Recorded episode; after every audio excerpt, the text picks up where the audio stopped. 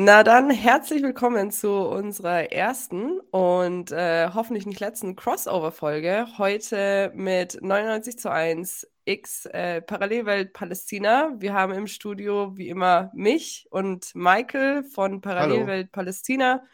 Und heute zum Glück, und wir freuen uns sehr auch dabei, Nadim von 99 zu 1. Erlen.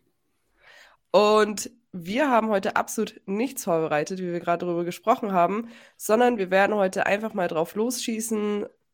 Nadim ist Palästinenser, Michael ist jüdischer Israeli und ich bin Deutsche mit absolut keinem Bezug, andererseits im Sinne von Generationen zu Israel-Palästina. Und wir schauen mal, was dabei rauskommt, wenn wir drei jetzt zusammenhocken. Wir nehmen das Ganze auf kurz vor dem Nakba-Tag. Äh, es ist dieses Jahr 75 Jahre Gedenken an die Nakba, die ethnische Säuberung Palästinas. Und das Ganze wird am 14. Mai erscheinen. Ja, wie wollen wir loslegen? Ich glaube, ich würde euch erstmal bitten, für die Zuhörer von 99 zu 1, mal kurz zu erzählen, wer es noch nicht, wer sich noch nicht angehört hat, was Parallelwelt Palästina so ist, was ihr da eigentlich macht, was euer Podcast sich eigentlich anguckt und ähm, ja, was euch einfällt zu eurem Projekt. Wer ist da? Ähm, ja, gerne. Ähm, also bei Parallelwelt Palästina machen wir eigentlich den ersten politischen Podcast zu Palästina auf Deutsch. Ähm, also wir dachten am Anfang, wir sind der erste Palästina-Podcast überhaupt auf Deutsch und haben dann kurz vor der Erscheinung herausgefunden, dass es einen anderen gibt, aber der weniger politisch ausgerichtet ist. Und unsere Absicht ist ein bisschen einfach diese Lücke zu füllen, weil ähm, ja in Deutschland sehr gerne und viel über Israel-Palästina geredet wird, aber meistens mit einem sehr krassen, ähm, ja, israel-nationalistischen, ähm, äh, äh, wie heißt es, ähm, Bias einfach. Und ähm, es kann schwer sein, zuverlässige Infos zu finden äh, wenn man ähm, ja, wenn man davon ausgeht, dass äh, auch die Palästinenser äh, Menschen sind, die Menschenrechte genießen sollten, ähm, die verletzt werden durch die ähm, äh, durch die Besatzung und durch die Apartheid von Israel. Ähm, genau. Und deswegen haben wir die erste Staffel, ähm, also die jetzt nach und nach rauskommt, so Grundsatzwissen äh, gewidmet und werden auch auch in Zukunft wahrscheinlich mehr so Grundlagensachen machen ähm, aber wollen auch nach und nach mehr so auf aktuelle Ereignisse eingehen und ähm, genau. Und vielleicht kannst du uns auch ein bisschen erzählen, äh, was 99 zu 1 ist für unsere HörerInnen. Ja, klar, gerne. Ähm, wir sind da ein bisschen äh, genereller reinge reingegangen. Natürlich war Palästina für mich auch immer ein Thema. Ähm, deswegen haben wir uns dem ja auch äh, ja, mit vielen Folgen schon gewidmet. Aber eigentlich ist der, der größere Kontext halt linke Politik, kommunistische Politik, Aufklärung in dem Bereich. Ähm, das Format, das wir haben, ist hauptsächlich, besteht hauptsächlich aus Interviews, wo wir Leute einladen, die zu bestimmten Themen interessante Sachen zu sagen haben, zumindest wo wir finden, dass es interessant sein könnte. Und dann haben wir ja so ein monatliches Ding, wo äh, Daniel und ich ähm, Livestream und unsere eigenen, unseren eigenen Input noch bringen. Das ist dann nicht mehr interview-based, sondern es ist dann wirklich einfach ja, so typisch YouTube-Livestreamer-mäßig. Da haben wir eigene Segmente, wo wir auf Kulturelles eingehen, wo ich dann vielleicht ein bisschen zur Theorie erzähle, Daniel über irgendwas rantet, was gerade aktuell passiert ist. Und ganz am Ende gibt es dann den Stammtisch, wo es dann wirklich dann nur darum geht, äh, ein bisschen so durch die, durch die Zeitung zu blättern und sich aufzuregen. Ähm, das ist dann unser Doppelpark einmal im Monat. Ja, das ist das Projekt 99 zu 1. Wir sind mittlerweile fünf Leute vor der Kamera, dann sind noch so zwei, drei Helfer hinten. Also es ist am Wachsen. Und wir sind auf YouTube und Spotify und äh, Apple Music, Amazon Music, überall eigentlich. Mhm. Soweit. Das, das sollte man vielleicht sagen, Parallelwelt Palästina ist dagegen ähm, reines Audio-Podcast. Äh, das findet man auch bei Spotify und Apple und Co., aber nicht bei YouTube und ohne Video normalerweise.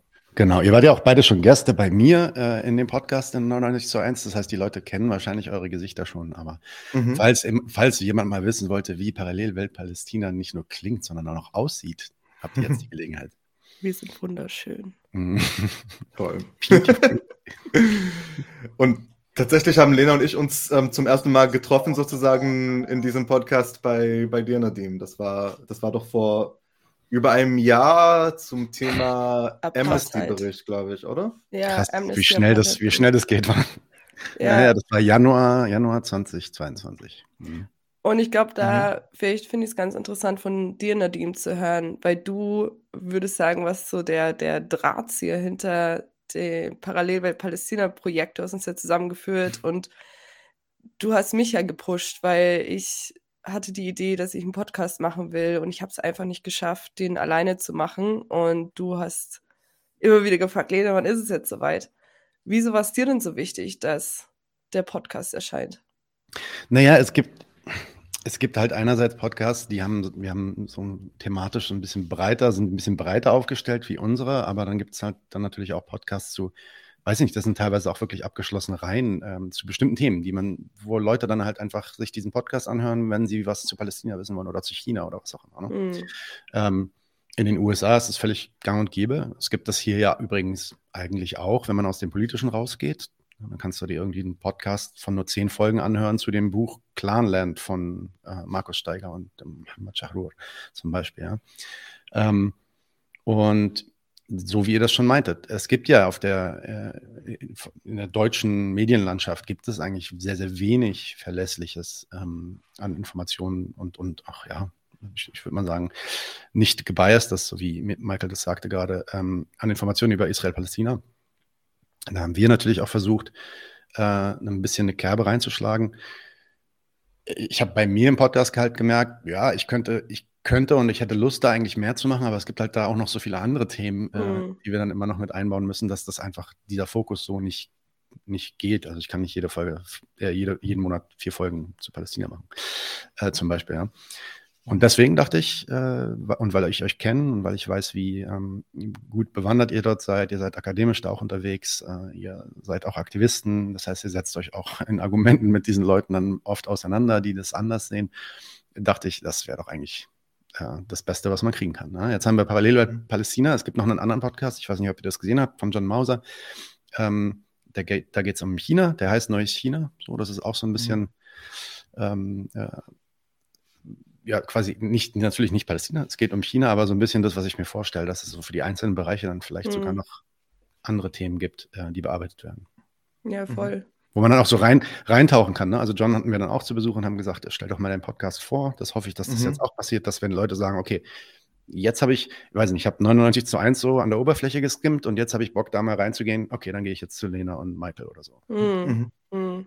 Ja, wir wollen das eigentlich auch wirklich haben, dass, dass in der Zukunft Leute, auch wenn es äh, in einem Jahr wieder in einem Nachrichtenzyklus drin sein sollte, ähm, Palästina und Israel, dass die, die Sachen, die wir sagen, sind nicht die müssen nicht genau jetzt zu dem heutigen Zeitpunkt passen, sondern die sind schon sehr zeitübergreifend. Also die kann man sich auch in einem mhm. Jahr anhören, weil sie eben sehr viel Basiswissen ähm, einem geben. Genau, und wo, ja. wo unsere Folgen halt meistens eigentlich immer, so wie dieser Amnesty-Bericht, eigentlich immer Aktuelles behandeln. Ne? Mhm. Irgendwas ist mhm. jetzt gerade am Kommen und dann, okay, wir machen eine Folge zu, deren, zu der äh, letzten Runde äh, Gaza abschlachten und ähm, haben dann zwei, drei Leute und reden darüber. Aber man hat dann nie wirklich die Zeit zu sagen, okay, grundsätzlich, was ist eigentlich Siedlungskolonialismus? Und ja. was, was, war Ballfuhr und so weiter? Ne? Das, das könntet ihr dann machen. Das fände ich. Ja. Abgesehen davon, mhm. dass, das, dass ich selber auch gerne hören würde, insofern. Mhm. Können wir dir auch noch was und, beibringen? Ja, 100 Prozent. also, deswegen hole ich euch ja rein in den Podcast, weil mhm. auf jeden Fall, ja. Und, und wenn ich mich richtig erinnere, war es am Anfang bei 99 so, dass ihr das Thema auch noch nicht behandelt, behandelt habt und dann war so ein Wendepunkt ähm, im Mai 2021, wo ihr gesagt habt, scheiß drauf, ähm, wir machen mal was dazu. Da bin ich erst auf euch aufmerksam geworden und ich glaube, das war auch mit der ersten Folge dazu, das war diese Roundtable. Ah ja, da war ähm, ich dabei. Ah ja, stimmt. Ähm, Genau, und äh, dann, dann habe ich euch beide dort zum ersten Mal gesehen und gehört, tatsächlich. Dann hast du dir gedacht, wie geil sind wir, bitte. da muss ich auch rauf. Ähm, ich habe dich das erste Mal gehört, auch im, im Mai 2021, Michael, und da, da mhm. gab es irgendwie eine andere Veranstaltung. Ich weiß nicht mehr genau, was. Ja, ja, ja, ja, ja, wir haben bei, also ich bin Teil von einer Gruppe, die heißt JID, Jüdisches-Israelischer Distanz. Ja, genau, die JID-Veranstaltung. Genau, wir, wir, waren da ziemlich neu überhaupt äh, entstanden und wegen, wegen der Ereignisse von Mai 2021, die ja sehr dramatisch waren ähm, in Israel-Palästina, ähm, haben wir so schnell eine, eine Online-Veranstaltung zusammen geworfen. Stimmt, da habe ich dich eigentlich auch gesehen, aber ich wusste nicht, wer du bist. Du warst einfach noch ein Mensch da. Also ganz am Anfang, genau, ganz am Anfang äh, war das bei uns so, wir sind reingegangen in den Podcast und haben gesagt, lass uns, wir hatten ja überhaupt keine Ahnung, wie das, was wir machen, ankommen würde. Ja? Mhm. Ähm, lass uns da reingehen und lass uns nicht sofort von Anfang an in den, in den Streit gehen. So war ein bisschen die Idee, ja. Und nicht nur bezüglich Palästina, sondern generell Netzwerk aufbauen, Leute einladen, mit denen darüber reden, was die so denken und so. Das gibt uns auch Reichweite, ähm, die kommen dann vielleicht auch nochmal und so, und dann haben wir Content, den wir aufbauen können. Und deswegen haben wir gesagt, ecken wir vielleicht jetzt sofort am Anfang noch nicht an bei den Anti-Deutschen und so, wobei von Anfang an klar war, ähm, das kommt auch und haben aber gesagt, ja, wir wollen das erste Jahr, wir hatten so einen recht stringenten Projektplan, sage ich mal, fürs erste Jahr. Und haben gesagt, äh, wussten auch schon mehr oder weniger, was so die Themen sind und wie wir das aufbauen wollen in dem Jahr. Und dann war ich in Israel mhm. ähm, während, äh, während der Attacke auf Gaza 2021. Und ähm, dann gab es, ich weiß nicht, ob ihr Nee, das war dann 2022, ist nochmal was anderes. Nee, 2021, genau. Und da, da war ich dann relativ aufgeregt und habe gesagt, so, wir machen da jetzt was, scheiß drauf. Und dann habe ich einfach jeden angeschrieben, den ich kriegen kann. Deswegen wurde die Folge auch so riesig. Da waren, glaube ich, sechs mhm. oder sieben Leute mit drin, so Roundtable-mäßig und jeder durfte mal seinen Senf ablassen.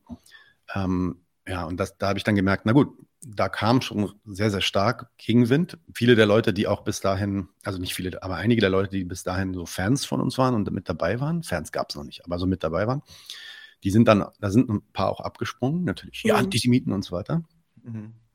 Aber äh, was bezeichnend war, war doch eigentlich, wie überwältigend positiv das Feedback eigentlich war. Also wirklich, also wenn du die Likes anguckst unter dem Video, man denkt ja immer hier, der Bias ist hier so stark, Leute, die sich sowas anhören, die schreien sofort Antisemit und so. Alles sind sowieso irgendwie Antideutsche, aber das war dann wirklich 95 Prozent der Likes waren Daumen hoch und 5 Prozent oder so waren Daumen runter. Ähm, auch wenn du die Kommentare anguckst, sehr, sehr ähnliche Ratio. Und äh, es wurde auch sehr, sehr häufig gesehen. Insofern, das hat mir dann so ein bisschen Mut gemacht, wo ich gesagt habe, ey, vielleicht ist da einfach, vielleicht gibt es da einfach viel mehr Leute, die da wirklich ernsthaftes Interesse dran haben und nicht sofort irgendwie äh, die Keulen rausholen. Übel, ich habe es auch bei meinem Gym gemerkt. Ich mache äh, Brazilian Jiu-Jitsu und letztens, äh, ich glaube vor zwei Tagen haben wir uns darüber unterhalten, die sind zufällig auf meinen Podcast gekommen und plötzlich ähm, unterhalte ich mich da mit meinem Coach darüber, dass er sich auch die Folge irgendwann anhören will. Und das sind irgendwie so random Sachen, wo du dir einfach, wo du einfach checkst, hey, Leute haben so einen Wissensdurst darüber, weil es alles in deren Augen sehr kompliziert ist und irgendwie gibt es da zwei Seiten und man, man versteht es nicht wirklich. Es gibt gleichzeitig irgendwie Hamas, die, die sind böse, aber du checkst auch, okay, irgendwie läuft da auch nicht alles koscher, was, was Israel so macht. Und man kann es so ganz schlecht einordnen, wenn man das nur aus der Tagesschau immer bekommt. Und da merkst du auch das Interesse. Und zu 2021 will ich noch dazu sagen, dass ich damals einen Artikel geschrieben habe ähm, auf Englisch, der dann publiziert wurde, über wie schandvoll es eigentlich ist, wie Deutschland auf die auf Mai 2021 ähm, reagiert. Und es ist letztendlich, letztendlich in Mondoweiß rausgekommen, ähm, was in dem Palästina-Bereich sehr bekannt ist, aber außerhalb jetzt nicht so. Und ich wollte es gar nicht in Mondoweiß auf Englisch veröffentlichen, ich wollte es eigentlich auf Deutsch veröffentlichen. Und ich habe auch mit einem Journalisten, mit einem Befreundeten von mir gesprochen, der hat auch gesagt, es geht einfach nicht. Du kannst so einen Text nicht in Deutschland irgendwo veröffentlichen.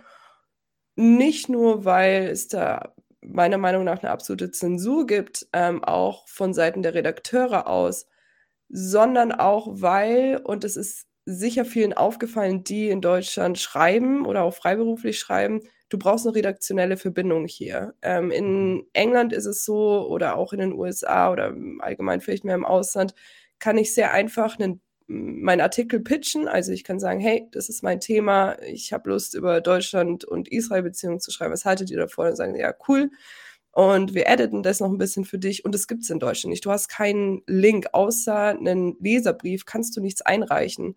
Das heißt, du hast eine sehr mh, exklusive, exklusiven Zirkel, der veröffentlichen kann. Und wenn du nicht diese redaktionelle Beziehung hast, kommst du da auch sehr, sehr schwer rein.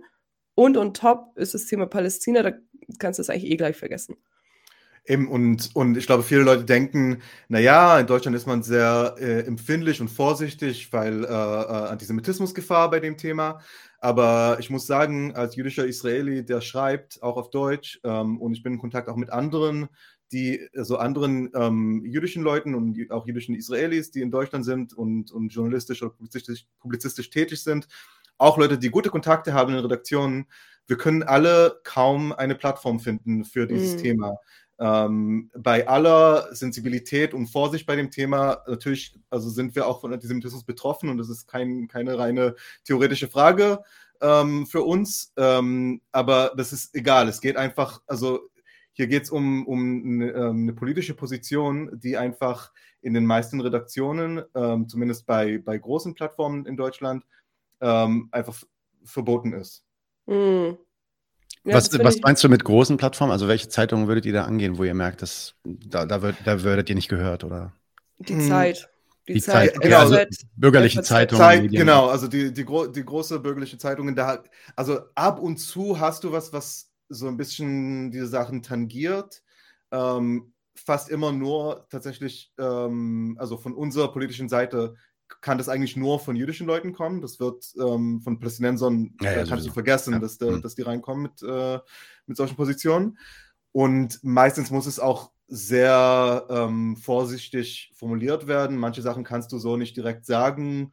Und damit meine ich nicht jetzt irgendwelche äh, krassen antisemitischen Sachen, sondern einfach so klare äh, politische Aussagen zur, zur Einordnung, zur, zur Lage dort ähm, kannst du kaum bringen. Und selbst, ähm, ich, ich habe neulich bei Neues Deutschland publiziert und äh, das ist ja linkes Medium.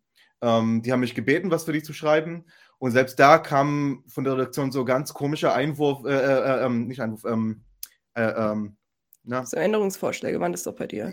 Ja, also irgendwie äh, hat, hatte jemand dort ein Problem mit irgendeiner Formulierung und es war sehr, sehr komisch, weil das war eine Formulierung, die, ähm, ich gehe jetzt nicht zu sehr aufs Detail, aber es geht, ähm, es geht, es ging in dem Satz über die deutsche Außenpolitik und jemand in der Redaktion dort hat es so ausgelegt, als äh, wäre es irgendwie ähm, gefährlich anti-israelisch. Ähm, und das sehr, einfach sehr merkwürdigen Sachen, wenn man versucht, zu diesem Thema irgendwas zu veröffentlichen auf Deutsch.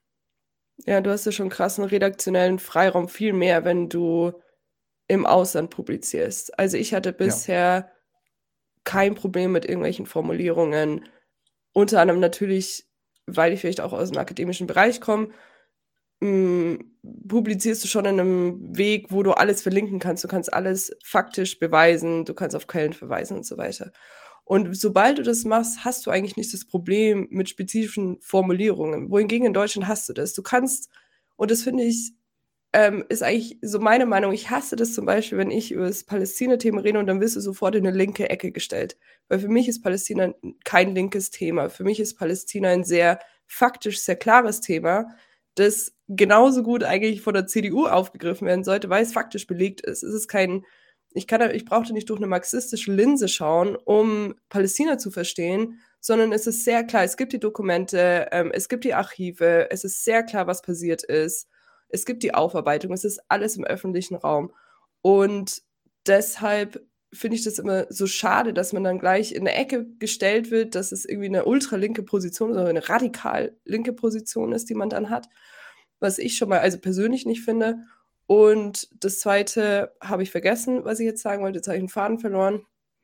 Aber ja, für, für mich ist es halt wirklich die, dieses Problem mit, dass wir in der Medienlandschaft einen sehr eingeschränkten, limitierten Zirkel haben, der darüber veröffentlicht. Und wie Michael schon gesagt hat, das ist dann keine Palästinenserin, die das macht, sondern du hast so das, das, das höchste der Gefühle ist auf jeden Fall, wenn, wenn, ähm, wenn vielleicht noch ein jüdischer Israeli darüber veröffentlicht, aber ansonsten sind es meistens auch Deutsche, die über Nahost berichten und meine Güte, dann hast du halt mal den Auslandskorrespondenten in Tel Aviv und das ist schon so, wow. Das ist halt auch eine Budgetfrage natürlich, aber äh, heutzutage, aber es ist, es ist schon sehr ideologisch verankert. So, der Auslandskorrespondent lebt in Tel Aviv, gönnt sich das Leben in Tel Aviv, werden zwei Stunden weg in Gaza halt äh, die, die, die, die Kinder, ähm, die Mehrheit der Kinder PTSD hat, aber das ist ja wurscht, weil du als Auslandskorrespondent kannst schön einen Cocktail trinken gehen ähm, in Tel Aviv und genauso berichtest du halt auch darüber.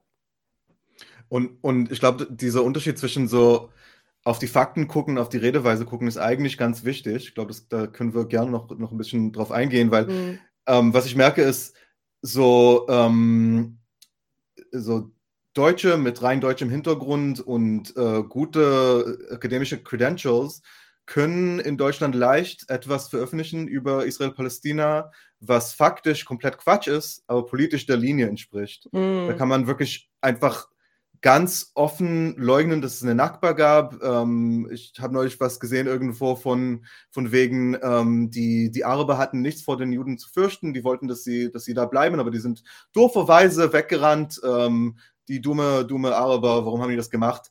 Und das ist einfach rein faktisch, ohne Bewertung oder so, einfach sowas von falsch und belegt, belegterweise falsch. Aber das geht durch, weil, mhm. weil das der Linie entspricht und weil, ähm, weil man irgendwie nur gute Sachen über, über ähm, den Staat Israel und über jüdische Leute sagen will.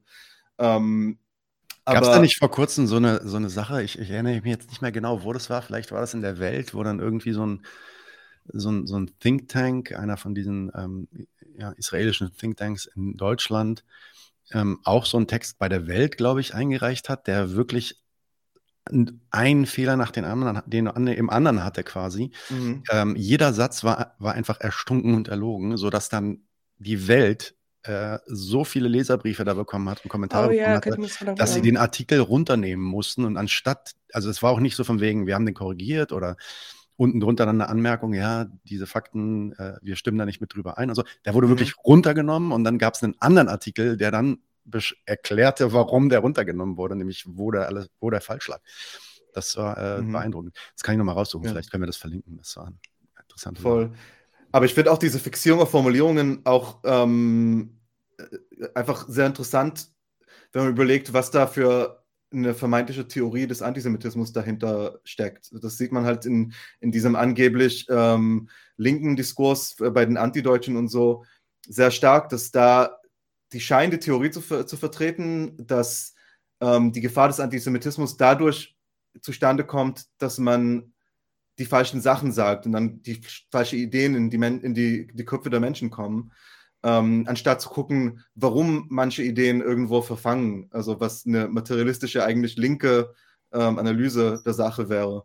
Und diese Fixierung, also dass in der bürgerlichen Presse so eine Fixierung auf Formulierung ist, das ist, das ist normal und zu erwarten, aber dass das halt bei vermeintlich linken, auch bei vermeintlich wirklich äh, explizit materialistischen, marxistischen Leuten irgendwie kommt, bei diesen Antideutschen, ich glaube, das ist bemerkenswert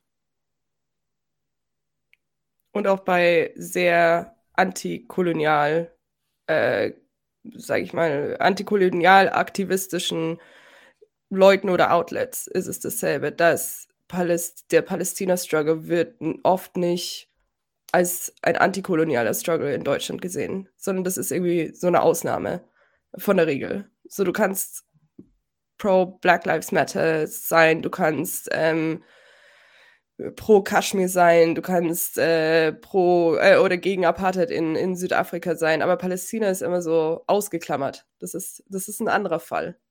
Und das finde ich schon sehr, sehr krass hier. Ja, also vielleicht mal der, der, der Elephant in the Room. Warum glaubt ihr denn, ist das so? Michael, willst du anfangen? Ich habe Mach ruhig. Also ich meine, ich, ich glaube, dass es, also ich habe es mir selber ist meine eigene Meinung, okay? Die ist jetzt nicht, äh, die ist jetzt nicht äh, faktisch hinterlegt, sondern das ist rein mein eigener Eindruck. Kann auch falsch sein. Ich glaube, dass A, in der, das fängt bei uns im Bildungssystem an, dass wir eine komplette, ähm, also Deutschland war eine Kolonialmacht. Äh, wir hatten sehr viele äh, Staaten unter unserer Kontrolle oder, oder Nationen unter unserer Kontrolle, unter anderem in äh, Namibien, Osttimor, etc. Das wird vielleicht für eine Stunde mal im Geschichtsunterricht angeschnitten und das war's. So, Deutschland, Deutschland war raus.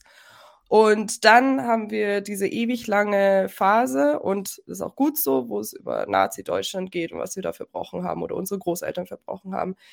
Aber dass es eine Linie gibt zwischen dieser Deutschland als Kolonialmacht und Deutschland, wie es dann im Nazireich war, dass es auch in Rassismus geprägt ist und in einem Denken von die Deutschen oder die Weißen als Übermenschen. Und dass die Leute, die damals Schädel untersucht haben von Namibiern, dann auch äh, in Nazi-Deutschland angestellt waren und dass die Konzentrationslager, die in Namibien waren, auch eine Inspiration waren für die Konzentrationslager später unter, unter Hitler, diese Linie wird nicht gezogen. Das heißt, du hast diese Ausklammerung, dass äh, Antisemitismus was sehr, sehr Besonderes ist. Der Holocaust ist eine singuläre Sache in der, in der Menschheitsgeschichte, nicht in der deutschen Geschichte, in der absoluten Menschheitsgeschichte. Und Antisemitismus ist nochmal was ganz anderes als Rassismus. Und dann, so die, diese Verbindung wird nicht gemacht. Und ich glaube, für mich ist so eine der größten äh, Sachen, wo ich sage, wenn, wenn Deutschland davon redet, dass, dass wir einen Kampf haben gegen Antisemitismus, finde ich das manchmal sehr, mh, mm, äh, wie sagt man auf Deutsch? Nee, ich finde es also sehr hypokritisch, weil ich mir denke, entweder ihr seid gegen Rassismus im Allgemeinen, aber nicht nur gegen Antisemitismus, weil dann habt ihr das nicht verstanden, woher Antisemitismus auch kam, was die Roots davon sind, von diesem Übermenschdenken und so weiter. Also es muss schon gefestigt sein, indem wir haben auch davor Scheiße gemacht und die machen wir bis heute, weil bis heute li liegen Schädel von äh, Herero-Leuten bei uns in, in den ähm, Libraries im, im Basement drin und werden nicht zurückgebracht. Bis heute gibt es keine Reparationszahlung. Ist zwar, sehen viele vielleicht als, als ein extra Thema, aber ich finde, es ist schon irgendwie damit verbunden. Und dann gleichzeitig diese Idee, dass wir haben diese Riesenschuld gegenüber den Juden was wir verbrochen haben, war, war, das müssen wir nicht diskutieren, das war, das war, ähm, das war, kann ich gar nicht beschreiben, wie schrecklich das war, aber die Schuld ist beglichen, sobald wir Israel unterstützen. Und wenn es Israel nicht gibt, dann haben wir diese Schuld wieder. Das heißt, sobald wir Israel unterstützen und sobald wir jetzt halt hier äh, vor, vor zwei Tagen ähm, haben wir unseren schönen Jet ges geschickt an der, an der Küste Israels entlang, damit sie ähm, zusammen mit israelischen Jets die Küste entlang fliegen und sobald unser äh, ehemaliger Regierungssprecher Steffen Seibert sagt, ähm, dass, äh, dass wir eine tolle Freundschaft haben, sobald Ursula von der Leyen sagt, wie toll Israel die Wüste wieder erstrahlen hat lassen, sobald wir das machen komplette äh, Israel als unsere Staat oder die Existenzrecht Israels als unsere Staatsräson haben, haben wir die Schuld irgendwo beglichen. Oder wir begleichen sie andauernd noch weiter, aber wir müssen nicht weiter drüber nachdenken. Und das ist, glaube ich, so ein bisschen mein, mein Standpunkt. Also ich weiß, es waren zwei verschiedene Sachen, aber die kommen bei mir irgendwie zusammen. Ich weiß nicht, wie du das siehst, Michael. Ja, ich, ich glaube auch, es kommen da mehrere Sachen zusammen. Ich, äh, also ich finde vor allem, also ich, beides, was du gesagt hast, ist, ist glaube ich, richtig. Ich glaube, das Zweite ist für mich so ähm, das Zentrale eigentlich. Und ich glaube, das spielt sich auf äh, zumindest zwei Ebenen ab. Also eins ist wirklich, also Stichwort Staatsräson. Also das ist als, als Staat, als Organisation hat die Bundesrepublik ein Interesse, ganz klar zu zeigen, dass, ähm, dass es trotz, also obwohl das der Nachfolgerstaat ähm, der, der, des Nationalsozialismus ist, dass es halt ähm, weit davon entfernt ist, was der Nationalsozialismus gemacht hat. Und da ist halt die Abkürzung dazu, ähm, anstatt wir gucken wirklich äh, ähm, auf, ne, also überhaupt, wie es denn jüdischen und anderen Opfergruppen äh, de, des Nationalsozialismus geht auf der Welt, ähm, legt man den Wert darauf, den Staat Israel als Repräsentant der jüdischen Opfer, ähm, eine, ich, ich, finde, komplett illegitime Repräsentation, die rein symbolisch stattfindet, aber diese Repräsentation ermöglicht Deutschland zu zeigen, dass es was für die Juden macht und auch eine Legitimation zu bekommen, weil ähm, israelische äh, Staatsvertreter die, ähm, die Versöhnung aussprechen können oder zumindest äh, symbolisieren können. Und das ermöglicht dem deutschen Staat quasi auf Weltebene als geläutert, als anders äh, aufzutreten und dann auch wieder Soldaten in aller Welt zu schicken für verschiedene Sachen, die nicht unbedingt alle mit Menschenrechten zu tun haben. Äh, aber trotzdem zu behaupten, wir, ähm, also wir sehen hau hauptsächlich so Menschenrechte und, und das Gute vor Augen und gar nicht unsere eigenen Interessen. Und ich glaube, was ähnliches spielt sich dann auf so individualpsychologischer Ebene ab, dass die Menschen durch ähm, Einsatz für Israel halt äh, ihre eigene Versöhnung erleben und mhm. äh, das Gefühl haben, okay, damit äh, mache ich wieder gut, was mein Opa schlecht gemacht hat. Und das ist, glaube ich, viel leichter, als sich damit auseinanderzusetzen, zum Beispiel, ähm, was, was hat meine Familie an, an Eigentum bekommen in der NS-Zeit oder ähm, was, was denkt heute noch mein, äh, meine Oma, mein, mein Opa. Das ist eine viel schwierigere Auseinandersetzung, als äh, beim Deut bei der deutsch-israelischen Gesellschaft irgendwie ähm, oder in dem UFO, Junges Forum, äh, da mitzumachen und einfach sich für, also einfach ähm, freiwillig für Israel Propaganda zu machen, um zu zeigen, mhm. dass man, dass man das jetzt quasi, quasi wieder gut gemacht hat. Ich würde da vielleicht nur eine Sache ergänzen. Also ich, ich glaube, genau diese Art von ähm, ja, reinwaschen, äh, der, der kürzlich verstorbene Freund des Podcasts Clemens Messerschmidt, der hat immer gesagt, Israel ist wie ein Persilschein für den deutschen Staat.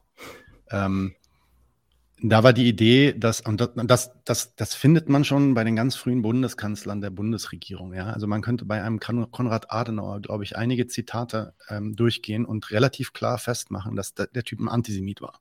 Ja. Ist relativ offensichtlich. Ja. Gleichzeitig extremer Israel-Freund. Ja, und er, er redet auch relativ offen rüber, ja, warum denn eigentlich? Da, nach dem Zweiten Weltkrieg war es natürlich so, dass die imperialen Ambitionen, die Deutschland hatte, immer noch hatte, ja, sich als eine Großmacht zu sehen, militärisch, international wieder was zu sagen zu haben, Frieden zu stiften, wie wir es jetzt in der Ukraine tun, Frieden stiften. Ja. Diese Art von Ambitionen waren da, aber diese Art von Ambitionen waren quasi von außen obtruiert, verboten. Also aktiv. Da wurde auch gesagt, ihr dürft keine Armee mehr haben, ihr dürft jetzt auch nicht irgendwo äh, mitmachen, mitspielen, die nur so und so viel Waffen entwickeln, etc. etc. Und aus dieser, aus dieser Falle dann wieder rauszukommen, da, da brauchte es dann quasi dieser, diese, dieses Mythos der, der Wiederaufarbeitung. Ja? Mhm. Und ich denke, das hat sich dann auch, also das ist ausgehend von der Staatsräson, hat sich das dann durch die gesamte Gesellschaft durchgezogen, so wie du das gerade meintest, Lena, auch in der Bildung haben wir es, in der Schule haben wir das schon. Ja? Also mhm. die Art und Weise, wie, wie der, der Zweite Weltkrieg, der Holocaust und so weiter aufgearbeitet wird, ist natürlich auch beeinflusst von diesem Zweck, den sich der Staat dargestellt hat. Was nicht heißt, dass die Leute da einfach alles äh, manipulierte Schäfchen sind. Die haben natürlich dann auch ihre Ideologien, beziehungsweise teilen diese Ideologien. Äh, die, äh, mit dem Staat darüber, was da eigentlich passiert ist, was Antisemitismus ist, was Israel ist, was Palästina ist mhm. und so weiter und so fort. Und ich denke, ähm, deswegen kann man auch immer wieder beobachten, jetzt, also ich hatte da mal mit Mosche Zuckermann drüber gesprochen, ihm genau diese Frage gestellt, als wir hatten, über, ich glaube im Dezember haben wir über die neue ultrarechte Regierung mhm. in Israel gesprochen. Und eine der Fragen war dann, ich habe dann irgendwie gefragt, ja, was, was wird jetzt, was passiert jetzt mit dem Iran? Ähm, werden die ja jetzt, werden die Spannungen da eskalieren und so weiter und so fort. Und dann ähm, habe ich, hab ich, hab ich gesagt, gleichzeitig sehen wir, äh, dass in Deutschland die, ja, die pro-israelische Rhetorik, je rechter die driften und je krasser dieser Konflikt da eventuell sogar eskalieren kann, desto krasser und schrillender und kreischender wird die, äh, die repressive Rhetorik in Deutschland. Ja, und, und Palästinenser werden gesilenced und werden gefeuert von der deutschen Welle und so weiter und so fort. Und ob das irgendwie zusammenhängt. Und da meint er, also seine Aussage war schon vor 20 Jahren, als er diesen ersten Artikel darüber in den 90ern geschrieben hat, meint er, ja, das hängt ganz klar miteinander zusammen. Weil je, je krasser Israel da durchgreift, also je brutaler Israel da wird, desto mehr muss Deutschland beweisen, dass es an der Seite Israel steht. Äh, steht. Und da habe ich dann halt auch den Zusammenhang gezogen zu dem Ukraine-Krieg. Ob das auch mhm. was damit zu tun hat, dass die, dass die Deutschen jetzt gerade wirklich wieder back on stage sind. Also vor 20 Jahren schon in Jugoslawien, aber jetzt halt wirklich, nein, die sind back on stage. So, ne? die, die machen da wirklich aktiv mit, schicken da äh, diese Leopard-Panzer und so weiter. Das, äh, denke ich, hängt alles miteinander zusammen. Und da geht es dann wirklich weniger darum, ähm, Antisemitismus zu bekämpfen. Und das, mhm. deswegen ist es dann auch so, glaube ich, dass was die mit unter Antisemitismus verstehen, sowohl akademisch als auch intuitiv, nichts mehr mit wirklichem Antisemitismus ja. zu tun hat, ja, sondern es ist was ganz anderes. Das ist dann wirklich am Ende eine Israel, ähm, äh, ja, Antagonie, die da kritisiert wird. Also sobald mhm. man sich, mhm. sobald man sich als Feind aufstellt Israels oder der Politik Israels, ja, und sagt, ich bin damit nicht einverstanden, so wie du es gerade meintest, zum Beispiel, Michael, ne? das, das ist keine legitime Repräsentation äh, für mich. Mhm. Ja? Damit stellst du dich als Feind auf. In dem Moment bist du Antisemit. Auch wenn das ja. im, im, Begriff des Wortes keinen Sinn macht, aber das ist, ich meine, diese ganze 3D-Definition von Antisemitismus und so weiter, das spielt alles darauf hin. Ja. Und warum? Also im Endeffekt könnte man damit auch sagen, in dem, in dem Moment bist du Feind der deutschen Staatsräson. Ja. Das, das ist gleichbedeutend mit, du bist Antisemit. In dem Fall. Ich, ich wollte noch, noch zwei Sachen reinwerfen. Ich glaube, noch ein interessanter Punkt ist, wie das mit so neuen Arten ähm, deutschen Nationalismus zusammenhängt und so einfach so ein Nationalgefühl, weil das in Deutschland ja sehr lange ähm, sehr komisch angeguckt wurde, wenn man, äh, wenn man irgendwie stolz ist, ähm, Deutscher zu sein oder auf Deutschland stolz ist. Und jetzt sieht man immer mehr so, ähm, dass gerade diese historische Schande und die angebliche Aufarbeitung davon so zum, zum Grund für neuen Stolz geworden sind. Und dass, dass du Leute hast, ähm, wie zum Beispiel jedes Mal, wo Fridays for Future International irgendwie was zu Palästina sagt, dann kommen ähm, eine Reihe von, von, von grünen Deutschen und sagen Not so, in my name. Nee, ja, ihr macht das falsch. Wir bringen euch bei, wie man anti-antisemitisch ist. Und plötzlich kommt so ein, ein, Stolz raus von wir können das, wir haben uns damit auseinandergesetzt, was ja völlig Quatsch ist. Oder, naja, nicht völlig Quatsch, es hat schon einen Kern an Wahrheit, aber die Begründung ist falsch. Ne? Also es gibt schon viel mehr, viel mehr ernsthafte Beschäftigung mit, äh, mit Antisemitismus in Deutschland als in vielen anderen Ländern, das muss man schon, schon sagen, aber es gibt nicht nur ernsthafte Beschäftigung damit, sondern auch sehr, sehr viel Instrumentalisierung und sehr viel mhm. Falschverwendung von diesem, von diesem ähm, Thema. Und was ich sonst hinzufügen wollte, ist ähm, auch einfach, wie, also aus israelischer Sicht, wenn, wenn man so Israelis kennt und den israelischen Diskurs kennt, wie sehr symbolisch und abgetrennt vom Alltag diese israelische Versöhnung ist. Also das ist etwas, was zwischen den Staaten passiert, aber ich meine, als ich angefangen habe, Deutsch zu lernen und, äh, und, und, angefangen habe zu planen, als Teenager nach Deutschland zu ziehen, äh, in einer relativ liberalen Umgebung haben mich Leute extrem komisch angeguckt. Also die anti-deutsche, also anti, die Anti-Deutschland-Sentimente in Israel sind bis heute sehr stark. Inzwischen ist es ja ein großes Phänomen, dass junge Leute nach Berlin ziehen und dadurch ist es ein bisschen weicher geworden. Aber ähm, also jetzt ganz aktuell hat man immer noch ähm, äh, äh, ähm, Hetze von, von den Rechtsextremen in Israel, also gegen alle, die, die nicht ganz so weit rechts sind, auch andere Rechte, heißt es dann, ähm, ja, ihr werdet von den Deutschen bezahlt und ihr wollt äh, das jüdische Volk vernichten. Und das ist halt eine Weiterführung des Nationalsozialismus. Ähm, und äh, also im Alltag ist es nicht so, dass es irgendwie so eine, eine, eine wirklich äh, große, dankbare Versöhnung gibt, sondern das, das macht der Staat, weil es in seinem geopolitischen Interesse ist. Und dann hörst du nur von, von Staatsvertretern und solchen Leuten äh, ähm, so Aussagen darüber, wie stark die Freundschaft von Deutschland zu Israel ist und wie sehr dankbar wir sind. Aber ich glaube, du findest wenige Israelis, ähm, außer die, die einen persönlichen Bezug zu Deutschland haben, die ähm, in irgendeinem Sinne ähm, darüber hinweg sind, was vor, vor ähm, wie, was, ja, was für ein Jahr haben wir jetzt, äh, vor 80 Jahren passiert ist. Ja, und vielleicht ähm, hier auch noch der Zusatz, da, also ist äh, auch bei den Abraham-Abkommen würde ich genau dasselbe sagen. Ich glaube, da sind wir uns alle einig. Das hat wenig mit Antisemitismusbekämpfung zu tun, als hier mit geopolitischer ähm, Einreihung. Ähm, aber was ich noch dazu sagen wollte, ist dieses diese, diese Idee auch von Denazifizierung, die uns in der Schule sehr eingebläut wurde. Also im Sinne von, okay, Nazizeit war vorbei, 1945, und danach sind die Alliierten gekommen, haben uns aufgeklärt und wir waren eine neue Gesellschaft. Und klar, es war irgendwie schwer, man war traumatisiert und so weiter, aber ähm, man, man hat erkannt sofort dann, oder nicht sofort, aber sehr bald danach, okay, was wir gemacht haben, war hier schlimm.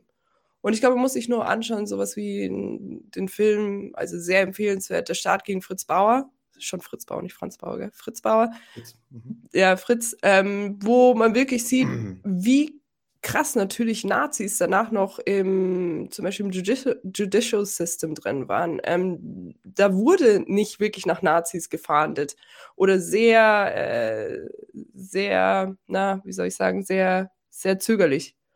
Und nee, es, wurde, es wurde kurz gemacht und dann schnell gestoppt, weil hm. wir festgestellt haben, dass äh, der Staat halt nicht funktionieren kann ohne seine ganzen Nazis, weil, weil ja, das halt sowieso. im das ganzen sowieso. Staat drin waren. Ja, ja, genau. Und das, das, war, das, ist, das ist so, das zieht sich dann irgendwie so durch, dass, dass wir allein darüber nicht reden. So, du, du stellst dich da als, hey, wir haben diese, diese zwei Jahre in der Schule, wo wir richtig jetzt das aufarbeiten, wir haben eine absolute Aufarbeitung unserer schrecklichen Geschichte geben dann aber die Story raus, ja, nach 1945 war dann schon alles okay und wir haben wirklich äh, eine sehr gute Antisemitismusaufarbeitung gehabt und das musste ich erst lernen vor ein paar Jahren. Das war mir nicht klar, dass es keine, dass es natürlich ein Attempt gab von Denazifizierung, aber dass das nicht heißt, dass alle plötzlich keine Nazis mehr waren, dass wir keine Nazis mehr in der Regierung hatten oder zumindest selbst wenn es keine Nazis waren, Leute, die ähm, absolute Antisemiten waren. Und was du vorher gesagt hast, äh, ich glaube, Michael Nadim, zu dem, dass Israel halt gerne dafür benutzt, also als, als oder die, die, äh, die Israeler Staatsräson ist eine sehr geopolitische Entscheidung. Das sieht man ja eben darin, wie zum Beispiel die AfD Israel-Beziehungen hat.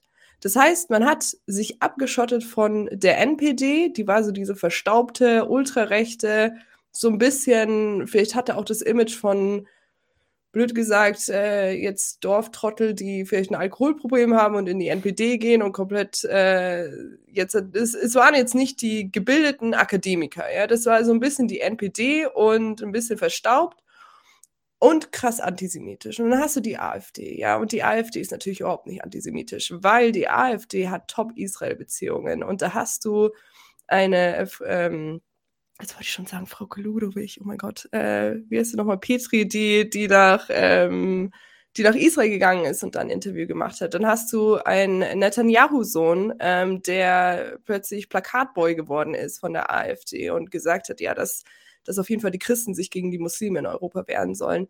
Du hast diese ganze Verbindung, und zwar nicht nur in der AfD, sondern auch allgemein mit äh, rechtspopulistischen Parteien und den Rechten in, in Europa mit Israel, weil das eine Top- Fig Leaf ist, um zu covern, was für antisemitische Idioten du eigentlich in deiner Partei hast, dass du einen Gauland in deiner Partei hast, der sagt, dass halt die Nazi-Geschichte nur ein Fliegenschiss war der deutschen, in der deutschen Geschichte. Und das ist sowas, so, da, da reden wir irgendwie auch nicht wirklich drüber. Also Hauptsache Israel-Support. Und es gibt den zweiten Grund, warum, warum äh, White Supremacists äh, Israel feiern, und das natürlich einfach, dass das halt ein krasser Ethnostaat ist. Mhm. Und einer, deren Backstory es ermöglicht, das als progressiv darzustellen, dass man halt einen Ethnonationalstaat hat, der mit massiver Gewalt ähm, sichert, dass er eine, eine, ähm, äh, eine, eine Mehrheit äh, sei, also des, des auserwählten Volks in dem Fall ähm, aufrechterhält. Ja, militarisierter halt Ethnostaat. Ja. Ich glaube, das ist nochmal ja. das, diese, diese Geilheit, dass du ein geiles Militär hast, eine Nuklearmacht ja. hast und dass du dir das auch nicht zu schade bist, sondern du gibst richtig viel Geld für deine Verteidigung aus und äh, deine Nation, die geht auch in die Armee und du hast eine ganze Nation aus Reservisten. Ich glaube, das ist mhm. nochmal dieses, dieser extra Kick dahinter. Ja, das ist auch das, also das, das ist, würde ich sagen, ist in den USA sogar noch stärker als hier. ja, ja auch, absolut. Also was die, diese, vor allem diese ähm, ja, Neocons, äh, die mit ähnlichen Gedanken da reingegangen sind, da gibt es, glaube ich, so eine richtig geile Folge von Sasha Baron Cohen. Mhm. Ähm, heißt das This is America oder sowas? Oder We are America ja. oder so? Ja, sowas. Und er geht dahin, verkleidet, verkleidet als so ein, ähm, äh, so ein Shin Bet oder Mossad äh, Selbstverteidigungstyp irgendwie und redet dann mit Dick Cheney und äh, sagt die outlandischsten Sachen und der Dick Cheney, du kannst richtig sehen, wie dieser Typ ihn verehrt. Ja, also Dick Cheney mm. verehrt diesen, diesen militärischen General, äh, weil er halt sagt, oh ja, das sind die Leute, die uns, die unseren Cops hier in Louisiana beibringen, wie man ordentlich auf Genick tritt und so. Mhm. Mhm, mhm. Ja. ja, du hattest ja auch äh, Richard Spencer, der, der, der amerikanische Neonazi, der mal in einem Interview gesagt hat, hat äh, äh, I'm a white Zionist und er meinte einfach damit, ähm, der vertritt die gleiche Art Politik wie die Zionisten, nur für, für weiße christliche Amerikaner. Ja, was mich interessieren würde jetzt vielleicht, als um mal einen kleinen Schwenk zu kriegen auf den Podcast, den ihr da so macht. Ähm, ihr habt ja jetzt schon äh, zwei Folgen raus. Eine? Genau. Zwei. Heute, heute, also jetzt bei Ausstrahlung wird es schon zwei Wochen zurück sein, aber. Was ist denn euer, was ist denn euer Eindruck so? Habt ihr, also ihr habt bestimmt schon ein bisschen Feedback bekommen, Resonanz bekommen, Freunde vielleicht, die euch sagen, wie die das fanden. So, was ist denn euer Eindruck? Äh, deckt sich der mit dem, den ich damals hatte, wo ich merkte, so, öh, krass, da ist total viel Interesse und die Leute sind total offen da wirklich was zu lernen und die kommen nicht direkt mit den, mit den Heugabeln und den, äh, den Fackeln. Ähm, wie, Absolut. Wie, ja, wie kriegt ihr das mit? Also ich habe, ich weiß nicht, wie es dir geht, Michael, aber ich habe schon, also wir haben ja dann, wir hatten mal ein Telefonat so vor einer Woche oder so, wo wir nochmal drüber geredet haben.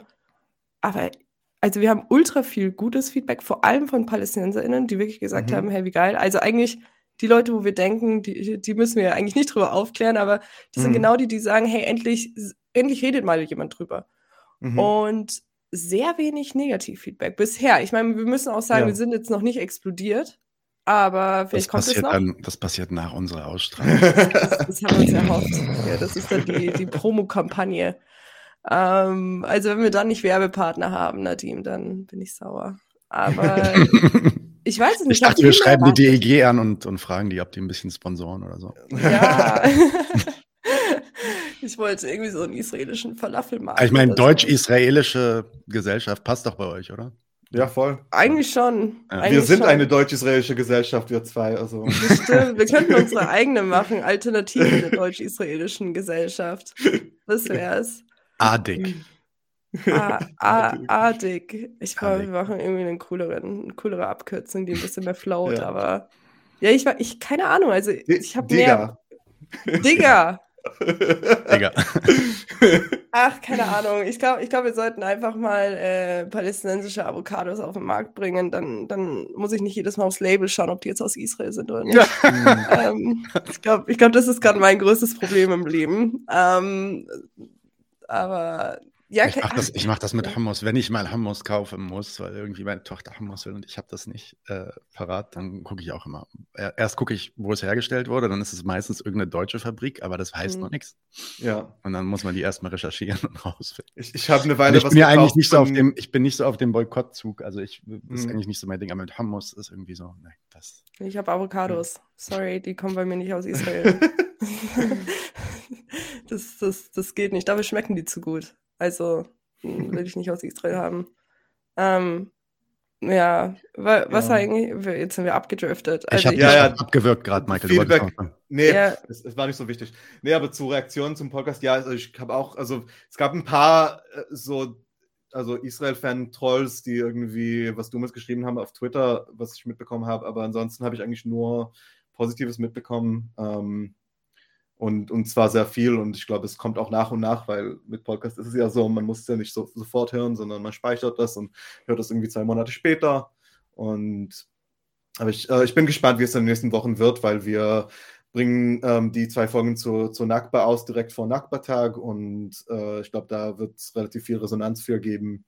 Ähm, und ich bin gespannt, was so für Rückmeldungen kommen. Ich glaube, das war auch, äh, da war auch die, die Folge, wo ich meinen, äh, wo, wo ich einen, einen, einen äh, wie heißt es, einen peinlichen Fehler gemacht habe, der mir in, in Erinnerung geblieben ist. Ähm, ich aber- weiß bis heute nicht, wer, welcher Fehler das ist. Und äh, ich mache jetzt aber keinen Spoiler on. Ja, on ja, air. ich würde ich würd nachher auch keinen. Spoiler machen, sonst achtet jeder drauf. Was ich auf jeden Fall verraten kann, ich muss jedes Mal Amps rausschneiden, weil ich Mhm. habe zu dem Zeitpunkt eben auch in, in England m, gelebt, das heißt voll ganz Tag Englisch geredet und dann plötzlich muss ich einen Podcast auf Deutsch machen über ein Thema, über das ich sonst immer nur auf Englisch rede. Das heißt, die Podcast-Folge war schon sehr viel geladen mit ah, ähm Mhm. und so weiter und das wird, wird wurde nochmal gut rausgeschnitten. Also zwei Sachen dazu. Nummer eins, ich sage auch ganz viel M und ich habe das auch irgendwann mal angefangen und habe gesagt, no way, diese Arbeit gebe ich mir nicht. Eine Stunde lang 256 M's rausschneiden, nein, passiert nicht. Und dann habe ich rausgefunden, und so ungefähr vor zwei, drei Monaten, da gibt es Apps für, die das für dich machen. Nein. What? Schneiden das einfach raus. Oh die, Gott, Script, die Nadine. Script heißt die eine App, die kannst du dir angucken. Hm, das mache ich Wow. danach. Das, oh, das wird meine Freitagabendbeschäftigung werden. Also ich weiß nicht, was ihr alle Freitagabend macht, aber dadurch, dass wir jetzt Podcast-Hosts sind, wir sind Podcast-Bros. Ähm, Podcast ja, ja, Ja. deshalb ähm, muss ich jetzt nachher noch Kreatin-Shakes besorgen und ich glaube noch ein bisschen Bitcoin, damit wir dann genug haben, worüber wir reden können. Und dann werde ich auch mir diese, diese, diese App mal anschauen für meine Amps. Ja, Descript heißt Descript, sehr gut. Wir haben die, wir haben, ich habe, wir haben die eigentlich gebraucht, um so kleine äh, Shorts zu machen mit Untertiteln. Die generiert nämlich auch automatisch so sehr Mm. viele Untertitel. Und ähm, ja, die kann das auch rausschneiden. Also guckst dir an. Muss ein bisschen Nice. was zahlen, glaube ich, was für. Aber Mm. Ist okay. Ich bin, ich bin im äh, Social Sciences Bereich. Wir haben richtig viel Geld. Also von daher ist es okay. Ja, das Nice. bin ich jeden Abend in den Sozialwissenschaften. Ich muss aber auch sagen, Lena macht wirklich diese ganze Production-Sachen. Ich, äh, ich, ich rede nur mit, die bereitet auch die Scripts vor und so. Das ist schon äh, eher dein Projekt. Äh, ich, ich bin dabei. Das, Ja, äh, wir haben eine sehr traditionelle Ehe, muss ich sagen. Also ich mache halt die meiste Arbeit und also eigentlich fast alles und Michael erntet halt auch die Lorbeeren. Mhm. Und deshalb, also man merkt so, die Rollenverteilung ist schon sehr krass bei uns. Und Schlimm. ja, es ist wirklich, also ich fühle mich schon so ein bisschen so, so wie die Ehefrau von Michael, aber es ist mir eine, es ist mir eine Ehre. Also wirklich, ich, ich, ich vielleicht komme ich da ein bisschen zu sehr rein in Marjorie Taylor Greene oder so, aber die wäre stolz auf mich. Also ich bin halt noch eine echte Frau, weißt du, die, die die Arbeit macht. Selbst ist die Frau, genau. Eine, Okay, eine, traditionelle, eine tra- traditionelle Ehe, ohne dass wir uns eh- je live getroffen haben. Aber bald passiert das. Weil irgendwann, irgendwann wird es passieren, dass wir uns live sehen. Aber ich habe schon immer die Witze, ich habe schon immer die Witze gemacht, dass Maike sicher übelst groß ist. Und plötzlich vor und ich so, what? Deswegen, deswegen hält er die Kamera immer so hoch, dass er klein aussieht. Ja. Deswegen, mhm. wie, wie, viel Platz er hat. Ich bin, ich bin ganz klein. Nein, ich bin ganz normal. Ich bin ganz normal. Ähm, was sind dann die Pläne für euch? Also erste Staffel ist durch bei euch, ne? durchproduziert, mhm. glaube ich, aber die mhm. wird jetzt veröffentlicht. Und was, genau. was kommt dann als nächstes? Ja, Staffel 2. Staffel zwei. ähm, ja. Da haben wir beide eigentlich langsam. gesagt, ja. ja, werden wir so ab Mai äh, uns dafür hinhocken, haben wir eigentlich beide gesagt, dass wir gerne einfach, natürlich gibt es immer noch so Basiswissen und so, aber Staffel 1 war schon mhm. sehr Basiswissen und Staffel 2 ja. wollen wir schon ein bisschen mehr eintauchen, ähm, auf jeden Fall mehr Interviews mit PalästinenserInnen, da haben uns auch einige angeschrieben, die da Bock drauf haben. Ja, so auf jeden Fall das. Und vielleicht ein paar Mal eben auch ein bisschen mehr Laberrunden. Also wenn was wirklich Aktuelles passiert, ja, dass genau. wir das dann auseinanderfriemeln und uns hinhocken und ähm, ein bisschen lockerer vielleicht reden. Davor ist natürlich sehr ja. viel Skript, weil wir uns, weil es ja. sehr viele historische Details sind. Und da, glaube ich, haben wir beide Bock drauf, oder Michael? Ja, ja, voll. Und bei den, bei den gescripteten Sachen merken wir auch, dass es oft, also allein weil wir immer wieder was reinwerfen wollen, ein bisschen mehr erzählen wollen, dass es dann zu lang wird. Also wir ja. haben eine Folge, die in zwei Folgen geworden ist. Und genau, wir haben uns überlegt, dass wir dann äh, in Staffel 2 oder einfach jetzt ab demnächst anfangen, auch quasi ein Format zu haben, so Specials oder sowas, die aktueller sind und die nicht in diese strikte Reihenfolge von, ähm, von geplanten Themen, Themen ähm, reinpassen. Genau, aber wir ja, haben schon sowas. Zwischen, ja, den, zwischen den, Staffeln solltet ihr auf jeden Fall sowas wie ein QA machen oder so, glaube ich. Sowas stimmt, das wollten wir auch machen. Das ist geil, ja, das habe ich schon wieder ganz vergessen. Das wollten wir machen, ja, stimmt. Stimmt, wir wollten am Anfang der zweiten Staffel irgendwie so ein bisschen QA oder Und Reaktionen ja auf die Reaktionen. Kann euch nochmal inspirieren für Content, den ihr nachliefern ja. könnt. Dann äh, keine Sorge, wir haben mehr als genug Ideen. Ja, wir haben, wir haben jetzt schon eine Liste wir für mehr als eine Staffel von Themen. Ja, ja, um, ich habe ich hab mit meiner Freundin mal gejoked, dass irgendwann so in 35 Jahren bin ich noch mehr alleiniger Host, das ist mein ganzes Leben. Michael schon längst Karriere woanders gemacht und ähm, ich bin immer so, jetzt ist Staffel 108 von Parallelwelt Palästina und heute geht es um die Humusindustrie. Aber ich muss sagen, stell dir das doch mal vor, stell dir mal vor, in 20 Jahren macht ihr immer noch diesen Podcast. Das ist eigentlich doch eine geile Vorstellung. Fände ich doch cool eigentlich. Nee. Also nein, es ist politisch nicht geil, weil ja. wenn es immer noch nötig ist, dann ist es scheiße. Ja, das stimmt ja, schon. Aber ja. Aber ähm, nee, in ja. 20 Jahren ist Palästina doch frei, komm. So ja. ist nicht, nicht, mehr, ja. nicht mehr dauern. Ich, ich, ich beschmeiß die Soldaten mit verrotteten Tomaten. Das ist, das Avocados. Ist Avocados. Ja, mit verrotteten Avocados aus Südafrika. Die du, ja, oder aus Israel, aber du hast sie nicht bezahlt. Ja, die habe ich geklaut. geklaut. Genau. Ja, damit die, damit die Industrie noch mehr einbricht. ja, genau. irgendwie, irgendwie wird es schon. Und äh, ich glaube, ich glaube, das Wichtigste ist so, dass wir einfach Bock haben. Also ich glaube, deshalb muss man auch dazu sagen, dass das sehr lange gedauert hat, weil wir uns, weil wir eben unsere eigenen Leben hatten und uns da jetzt nicht stressen wollten, weil das Schlimmste, glaube ich, wäre gewesen, wenn wir den Podcast in eine Richtung getrieben hätten von Hauptsache, der wird jetzt durchgebracht und irgendwann hat man keinen Spaß mehr dran. Und ich glaube, das Wichtigste ist, dass wir zwei als Hosts noch Spaß haben und auch unsere mhm. Mental und Physical Health ist Priority und nicht der Podcast. Ja. Ähm, aber wir wollten heute auch uns eigentlich gegenseitig interviewen. Ich glaube, äh, das war bisher ein bisschen einseitig. Ach, nein, alles gut. Wir haben offen gelabert, alles gut. Nee, aber, aber wenn du Fragen hast, hau raus. Genau, vielleicht, vielleicht wollen wir dich auch ein bisschen interviewen. Nadine. Ja, stell, was ist deine Lieblingsfarbe? Blau. das ist, äh, top. Hm. Nadim, ich habe eine Frage an dich. Hm. Was, was bedeutet die Nakba für dich? Und vielleicht kannst du kurz sagen, was die Nakba ist, weil ich weiß mhm. nicht, ob das jeder weiß. Ja, Nakba ist die, äh, die, arabische Bezeichnung, also das Wort heißt einfach ja, sowas wie Katastrophe und das ist die arabische Bezeichnung für die initiale Vertreibung der Palästinenser in 47, 48, in der halt mehrere hunderttausend Menschen äh, aus ihren Dörfern vertrieben wurden, Dörfer zerstört wurden.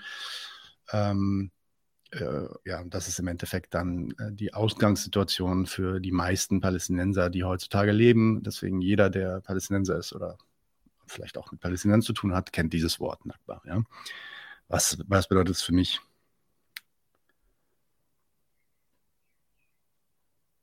Ich, ich erzähle vielleicht mal eine Geschichte, ja. Mhm. Ähm, ich war 2022 war ich in, also mein Vater kommt aus einem Dorf im Norden äh, Israels, des heutigen Israels, damals äh, das Palästina, ne? das heißt Kfar das Dorf. Dieses Dorf wurde auch, ähnlich wie viele andere Dörfer, hauptsächlich christliches Dorf äh, tatsächlich, aber ähnlich wie viele andere Dörfer äh, wurde das zuerst gelehrt quasi. Also die Leute wurden aus dem Dorf vertrieben, da sind auch Leute bei umgekommen mit. Denen wurde dann aber gesagt, in zwei Wochen dürft ihr wieder zurückkehren und so weiter und so fort. Diese Geschichten äh, kennt ihr bestimmt und am Ende durften sie nicht zurückkehren. Ähm, das Dorf wurde niedergemacht und das ist heute im Endeffekt ein Nationalpark. Also die Ruinen stehen da noch, die sind so ein bisschen stehen gelassen worden, dass sie schön aussehen, so alte Häuser. Es gibt so ein bisschen so einen Mythos darüber, dass da früher, ganz, ganz früher, also vor 2000 Jahren, ein jüdisches Dorf gestanden hätte und ähm, israelische äh, Touristen und, und, oder einfach nur israelische Familien aus ganz äh, Galiläa, Nordisrael gehen dahin, um zu picknicken Sonntagmorgens oder so, äh, Samstagmorgens oder so, ja. Oder Freitagmorgens. Ähm, und da, das ist natürlich ein Ort, der äh, das ist ein krasser Ort, weil wie gesagt, mein Vater wurde da vertrieben, als er acht Jahre alt war. Und das ist in, der, in dem kollektiven Gedächtnis von all den Leuten, die aus diesem Ort da vertrieben wurden, ist das so äh, der, immer der Ort, an dem man zurückkehren will irgendwann. Ja? Und mhm. da gibt es viele Geschichten und natürlich auch viele politische Aktivitäten, die darauf äh, abzielen, dann da irgendwann zurückzukehren. Lauda, ja? also die, die mhm. Rückkehrbewegung. Und ähm, nun war ich da letztes Jahr, ich bin da fast jedes Jahr. Meine Frau, äh, die Familie meiner Frau stammt auch aus diesem Dorf. Die wohnen in einem Nachbardorf, das heißt Jish. Und da bin ich dann jedes Jahr. Da habe ich damals auch diesen Roundtable, habe ich von dort gemacht. Also Jish existiert heute noch. Genau, ja. Jish ist ein anderes ähm, christlich-muslimisches Dorf, äh, gemischt. Das so ungefähr mit dem Auto drei, vier Kilometer entfernt ist von den Ruinen von Brem. Ja. Mhm. Und genau, wir sind da in Jesch bei meinen, ähm, bei meinen äh, Schwiegereltern und jemand ruft, ruft meinen Schwiegervater an und sagt, hey, Nadim soll äh, nach Birheim kommen, die sind da gerade dort, die machen, es gibt so, ich muss ziemlich viel ausholen, aber es gibt da so Gruppen organisierte Jugend, von organisierten Jugendlichen und jungen Leuten, die da im Sommer oft hingehen, um sauber zu machen, um ähm, äh, ja, zum Beispiel in den alten Häusern von ihren Familien von früher irgendwie so mhm. Gewächs zu entfernen und so, was da drin äh, wächst und so, einfach um sich zu kümmern, ja. Das ist auch manchmal, hat das mal, manchmal so Camp-Atmosphäre, die kommen da mit Zelten und, und, und pennen dort und so. Und einer sagt so, Nadim soll rüberkommen, wir sind in dem alten Haus von seinem Großvater und wir haben den Schlüssel gefunden. So, und ich so, pff, okay, krass. Also fahren wir dahin. Es ist dann so, dass dieses Haus ist äh, ein bisschen so down the hill und da sind total viele Bäume drumherum gewachsen und so weiter und da stehen nur noch so ein paar Wände und direkt äh, an der Türschwelle äh, war extrem viel Gebüsch und das haben die alles weggeräumt und haben dann mit dem Besen weg, äh, weggefegt und unter dem Dreck und Steinen und so haben sie so einen riesengroßen alten Schlüssel gefunden aus, aus Messen. Mm. Und sagen so, ja, das ist wahrscheinlich der äh, Schlüssel von deinem Großvater. Und ich so, okay, nicht schlecht. Ja, und dann ähm, haben sie gesagt, den musst du zurückbringen und den musst du zu deinem, den musst du deinem Vater geben. Mein Vater war, ist noch in Berlin, ne? der war nicht mit uns unterwegs. So. Das habe ich dann auch gemacht und ähm, der Schlüssel liegt jetzt bei meinem Vater. Als ich den meinem Vater gegeben habe, ist der natürlich, hat er angefangen zu flennen, wie ein, wie ein Baby quasi. Mhm. Ne? So, und wenn es darum geht, was, was die Nackbar bedeutet, dann pff, kommt mir diese Geschichte in den Kopf. Mhm. Ja, also mein Vater vor allem aber meine gesamte Familie eigentlich. Ähm, vielleicht eine andere Geschichte. Ich habe eine andere Cousine gehabt, die, in den, die auch in den Libanon ausgewandert ist, 48, wie mein Vater, die dann im Libanon, aber, nee, die ist tatsächlich erst im Libanon geboren.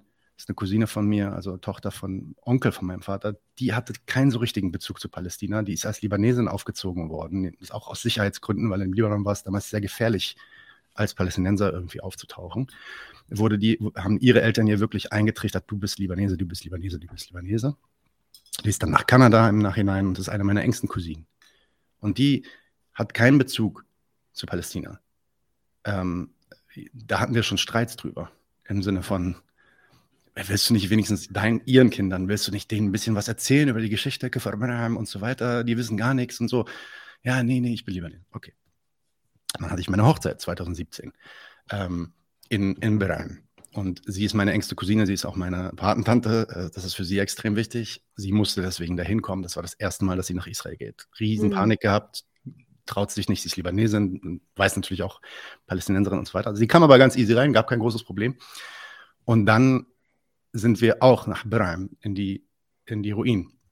Ähm, und dann steht, dann kommen wir da so rein und äh, laufen Richtung Kirche. Da steht noch eine Kirche. Über der Kirche hängt eine Israel-Flagge, weil da irgendwie gerade so ein Israel-Camp irgendwie abläuft. Ähm, das hat sie schon erstmal total aufgeregt. Und dann sind wir hochgelaufen auf die Kirche, standen auf dem Dach, haben so über den Hügel geguckt und dann meinte sie, da, meint, da meinte sie dann zu mir, weißt du, ich habe mein ganzes Leben lang gedacht, dass das eigentlich gar nichts für mich bedeutet.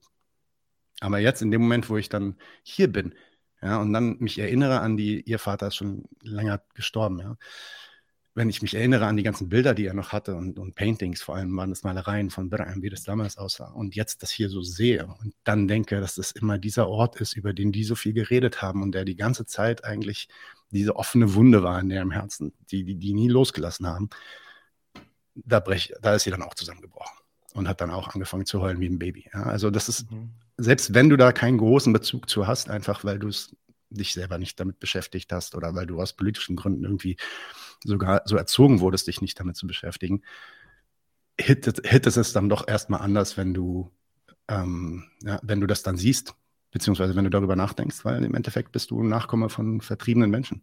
Ja. Mhm. Und das wird dir mitgegeben, selbst wenn es dir nicht mitgegeben wird in Wort und, und Tat, sondern einfach, das, das spürst du. Ja. Mhm. Und ich glaube, ich glaub, also die Tatsache, dass die, die, die Orte bis heute leer stehen, obwohl natürlich die Leute die ganze Zeit zurück wollten, das ist auch das, was eigentlich oft verloren geht, weil oft äh, ist die Erzählung so, dass da ist was in der Vergangenheit passiert, aber jetzt wollen wir irgendwie weitergehen, also wenn man irgendwie das alles unter den Tisch kehren will. Und ähm, letztes Ende aber ist gerade das Problem, dass, dass der Staat Israel vom, vom Anfang an sehr konsequent auch mit Waffengewalt Menschen daran gehindert hat, zurück zu ihren äh, Häusern zu gehen.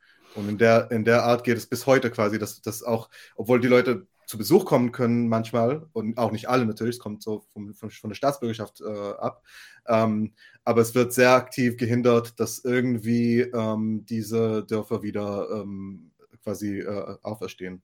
Ja, und ich meine, da wird auch da wird auch idealistisch so ein großer Kontext aufgemacht, der vielleicht auch so gar nicht stimmt, aber für die ist das so und für mich dann natürlich auch. Also ich kann das auch verstehen. Diese Ungerechtigkeit, dieser Term, der in den letzten vier, fünf Jahren öfter benutzt wird, ongoing Nakba. Mhm. Das bedeutet nicht nur diese, dieser, dieser Volksnationalismus. Unser Volk wird immer noch vertrieben, so, das sind auch Palästinenser und so. Nee, das ist wirklich, das ist wirklich fast so. Da wird, konst, da wird konstant ein Trauma getriggert. Ja, also wenn, wenn, wenn diese Menschen sehen, dass da immer noch Menschen bombardiert werden, dass da immer noch Menschen aus ihren Häusern ger äh, gerissen werden, dass da immer noch Leute diskriminiert werden und so weiter und dass es sogar schlimmer wird, ist das für die eine Kontinuation. Mhm. Das ist, das ist nicht irgendwie 48 ist passiert, dann ist 67 passiert. Nein, das ist eine Story, die geht bis heute. Und die hat, da ist nie so dieser Moment gekommen, dass der Möglichkeit des Abschlusses. Also es gibt natürlich mhm. viele Leute, die da auch dann für sich aus psychologischen Gründen einfach, weil das, weil das so ein krasser Stress ist auch und so ein Druck ist, damit sich wirklich nicht mehr auseinandersetzen wollen. Es gibt mhm. auch solche Palästinenser, gibt viele, ja, die sagen, fuck this shit, I don't want to talk about this, leave me alone. Ja, mhm. weil, weil die einfach ähm, damit nicht klarkommen. Ja. Und diesen, und vor allem die Leute, die dann in den 60er Jahren aktiv wurden, wie mein Vater und so, die äh, hatten dann hatten noch diesen Elan, ja, wir ändern da was dran und wir kämpfen dagegen und so. Auch das ist alles für die Katz gewesen, mehr oder weniger. Ne? Mhm. Wird mhm. Auch, immer, auch das wird immer schlimmer. Ja. ja. Und äh, da ist dann, äh, da ist, genau, da ist es dann schwierig. Also, mein Vater jetzt zum Beispiel nicht sonderlich viel zu tun hatte damals, und auch heute nicht zu tun hatte mit den Menschen in Gaza, die da bombardiert werden. Das ist eine völlig andere Situation, als was in Birnheim passiert ist. Mhm. Das ist also, das ist nochmal 12, 12 times removed. Also das ist ja ein Open-Air-Prison, da werden die Leute regelmäßig niedergemäht und so weiter. Also das ist, das ist ja was, es ist, schon wirklich explizit was anderes als das, was meinem Vater da passiert ist. Auch wenn da mhm. Mensch, auch Menschen umgekommen sind, malträtiert wurden, vertrieben wurden und so weiter. Mhm. Aber trotzdem ist es für diese Menschen ist das trotzdem die gleiche Situation, weißt du? Ja. Und obwohl man eigentlich mit denen, wenn man mit denen reden würde, würde man vielleicht gar nicht so viel mit denen gemeinsam haben. Mhm. Ja. Äh, man fühlt das dann doch irgendwie so, weil diese Story halt schon so ewig weitergeht. Mhm. Und, und, ich glaube, ich glaube, und das ist auch so sowieso ein sehr relevanter politischer Punkt. Also der gemeinsame Nenner ist halt immer, dass der, der Staat Israel und die zionistische Bewegung, die den ähm, äh, äh, etabliert hat, dass die also dass die diese Situation quasi dahin getrieben haben und aufrechterhalten haben. Dass es quasi verschiedene ähm, äh, es gibt verschiedene Spielarten davon, wie, ähm, wie gesichert wird, dass, äh, dass das Land quasi in, in, in, jüdischen Händen bleibt und dass die Palästinenser gespalten sind und nicht zurück können. Aber das wird, ähm, also es wird schon von einer, von, von quasi einem Staat organisiert so durchgeführt. Und gerade diese Spaltung, die, die oft auch so sehr hervorgehoben wird ähm, zwischen diesen verschiedenen Situationen, wird, wird das als Argument benutzt, zum Beispiel gegen, ähm, gegen den Befund der Apartheid und zu sagen, nee, nee, äh, in Westjordanland kann man vielleicht sagen, dass da etwas Apartheid-ähnliches ist, aber das ist doch was ganz anderes als innerhalb von Israel, wo, wo Palästinenser auch israelische Staatsbürgerschaft haben und gleiche Rechte und so. Und also zumindest für, für die israelische ähm, ähm, Zivilgesellschaft war das ähm, ein großer Durchbruch, ähm, als wir nach und nach erkannt haben, dass das alles eins ist, dass es halt verschiedene Sachen sind, die in, zu einem Zweck, verschiedene Mittel zu einem Zweck sind. Das war auch so ein, ein zentraler Punkt bei Bezellem, als die gefunden haben, okay, das ist Apartheid, weil die ge gesagt haben, okay, wenn wir auf den ganzen Staat gucken, alles, was er macht in diesen verschiedenen Gebieten, dann stellt man fest, das ist ein System mit verschiedenen äh, Spielarten. Genau, ja. und der Zweck, der Zweck, von denen, äh, also das ist halt anders als die Europäer denken, der Zweck ist nicht irgendwie eine bürgerliche, gleiche und egalitäre Demokratie hinzubekommen, auch wenn ich da keinen positiven Bezug zu habe zu diesen Begriffen. Aber das ist einfach nicht deren Zweck, sondern so wie du meintest mhm. vorhin, Michael, es ist ein ethnonationalistischer Staat.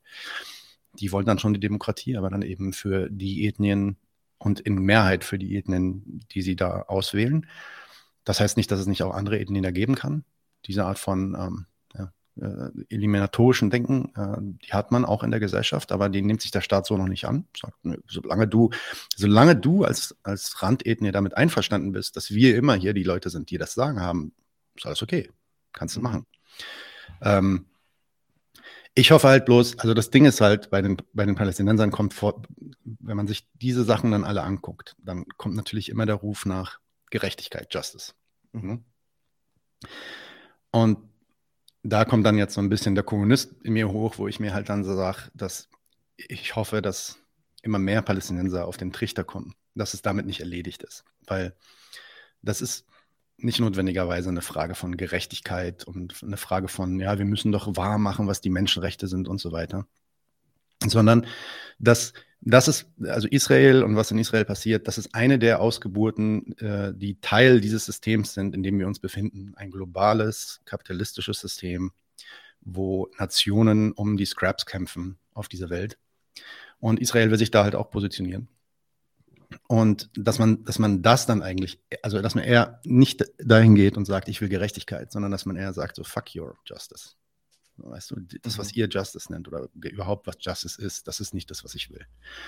Und das ist so ein bisschen das, was ich probiere in 99 zu 1 immer mehr zu verbinden, wobei das ist total schwer. Auch für mich selbst, muss ich sagen, war es auch lange Zeit total schwer, weil das ist natürlich gleichzeitig einfach ein emotionales Thema und das darf man dann auch nicht vergessen. Mhm. Na, wenn du wenn du zu einem Palästinenser gehst, der irgendwie gerade total aufgewühlt ist, deswegen, äh, was da gerade passiert, und dem dann sagst, ja, Moment, aber ist vielleicht jetzt nicht das Cleverste, nach einer Nation zu rufen. Ja, nach einem eigenen Staat zu rufen. Vielleicht ist es jetzt nicht das, was wirklich deinen Zwecken entspricht. Da wird eine rationale Kommunikation oft nicht möglich sein.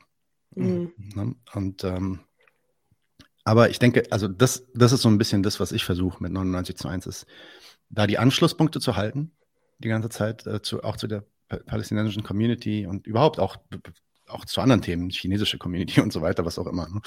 Ähm, und, und dort aber immer mehr so diesen Gedanken reinzubringen, no, no, this is not a flaw in the system, this is the fucking system. Mhm.